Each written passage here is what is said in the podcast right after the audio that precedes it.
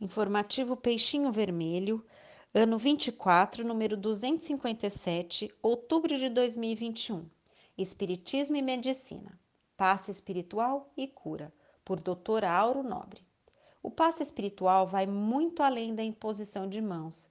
É uma transmissão de fluidos magnéticos provenientes do encarnado, o passista, e dos benfeitores espirituais que o auxiliam, que por sua vez podem inclusive buscar fontes na natureza.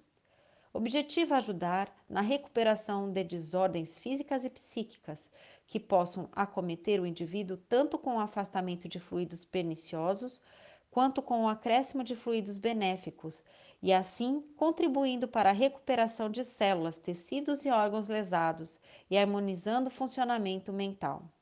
Normalmente, o passe é transmitido pelas mãos, mas pode ser realizado pelo olhar, pelo sopro ou mesmo à distância pela mentalização. O processo de transmissão e recepção em si dependerá do passista, poder de vontade e condição moral e do recebedor, fé e merecimento. Mas a cura em si, pelo que entendem, entende o espiritismo, ocorre no nível espiritual e demanda um reparo na condição causal e reajuste do espírito, o que pode exigir um tempo indeterminado e que ultrapasse até aquela encarnação. De toda forma, o passe funciona como uma benesse e uma dádiva divina, fruto de sua misericórdia infinita que nos permite ajudar uns aos outros, amparando-nos na caminhada evolutiva. A medicina tem buscado compreender os efeitos do passe e cada vez mais se rendido aos seus benefícios. A exemplo de uma pesquisa desenvolvida no Hospital das Clínicas da Universidade do Triângulo Mineiro, onde um grupo de recém-nascidos da UTI recebeu passes realizados por passistas comparativamente a outro grupo que recebia imposição das mãos por não passistas.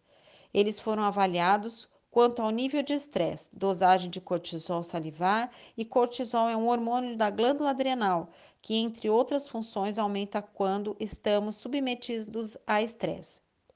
Número de complicações intra-hospitalares e tempo de internação. Eram avaliados também parâmetros fisiológicos como frequência cardíaca e respiratória e grau de oxigenação do sangue. Os recém-nascidos eram submetidos a 10 minutos de passe por dia, por três dias. Identificou-se menores níveis de estresse, menos complicações e menor tempo de permanência hospitalar naqueles que receberam passe espírita. Um estudo semelhante, agora com adultos na clínica geral, também nos mostrou menores níveis de estresse, de dor e sensação de tensão muscular, assim como aumento de, da sensação de bem-estar e dos níveis de oxigenação sanguínea. Tem-se reconhecido diversos efeitos por meio dos quais o passe pode auxiliar.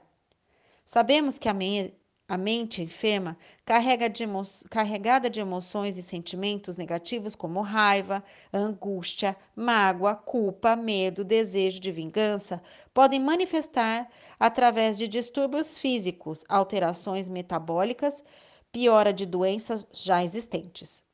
Quando a pessoa enferma coloca na recepção dos fluidos energéticos provenientes do passe, focalizando sua atenção, estimulando sua fé e otimismo, isso contribui para amenizar os efeitos deletérios das, das energias às quais estava submetida e alivia, e alivia seus sintomas por torná-las mais receptiva. Outro estudo também comparou o efeito adicional do passe espírita, em que se busca o concurso de benfeitores espirituais e a simples imposição de mãos com efeito de cura.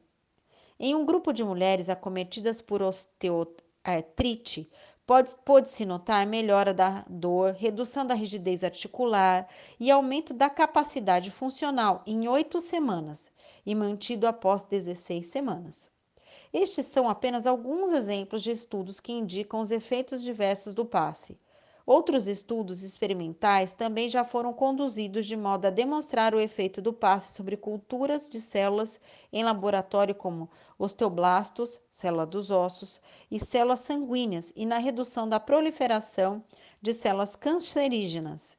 É certo também que estudos mais abrangentes e revisões da literatura científica têm identificado pontos controvertidos e situações em que não se obtém o mesmo resultado Isso, ao invés de desanimar, deve servir para ampliar as pesquisas, rever metodologias e compreender a complexidade do processo. É fundamental reforçar que não há contradições e são práticas seguras. Um reflexo desse reconhecimento do poder do passe e da sua importância para o estabelecimento da saúde foi dado recentemente no Brasil, quando o Ministério da Saúde, em 2018, incorporou a imposição das mãos como prática integrante da Política Nacional de Práticas Integrativas e Complementares no Sistema Único de Saúde, o SUS.